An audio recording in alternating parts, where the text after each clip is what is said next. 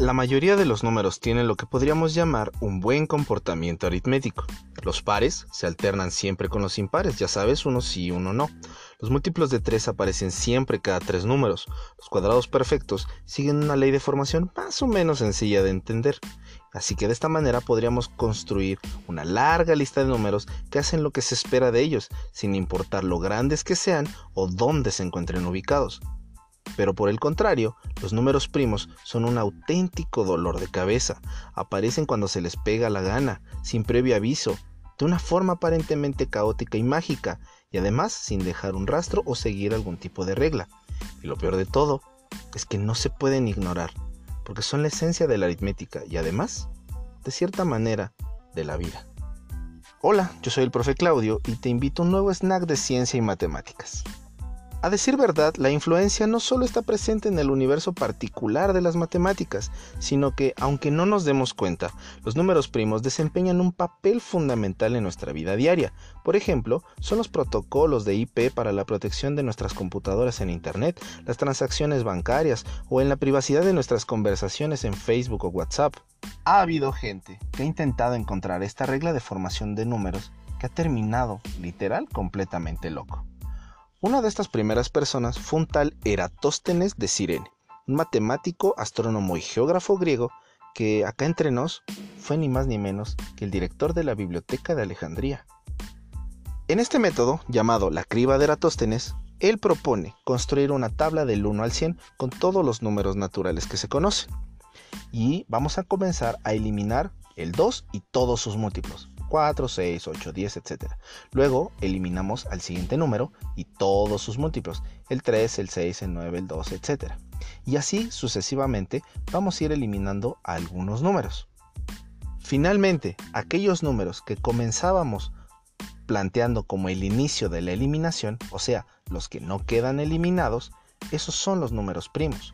El 2, el 3, el 5, el 7, el 11, el 13, el 17, etc. Si nosotros nos queremos poner un poco filosóficos y razonar cómo es que funcionan estos números, la verdad es que esta plática no va a llegar a ningún lado. Sin embargo, hay algunos datos curiosos que me encantaría compartirte. Hoy en día tenemos tablas con números primos que si no son infinitas, sí tienen una gran cantidad de estos.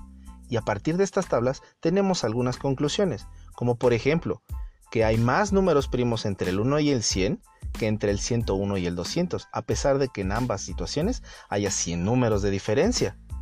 Entre los números 1 y 1000 hay tan solo 168 primos. Incluso podríamos pensar que si nuestra tabla fuera mucho más grande, podríamos ver cómo la cantidad de números primos va aumentando a medida que vamos avanzando, no sé, de mil en mil, de diez mil en diez mil. Pero ¿qué crees? La neta es que no.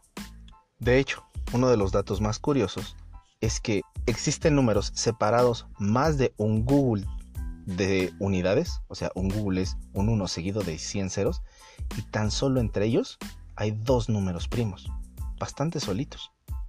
A propósito de esta soledad y misticismo, la magia de los números primos ha impactado mundos como la literatura.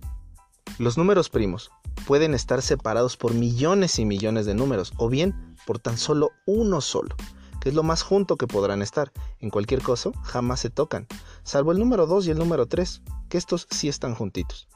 De hecho, esto ha servido de una metáfora para dar título a un clásico de la literatura reciente, La soledad de los números primos de Paolo Giordano.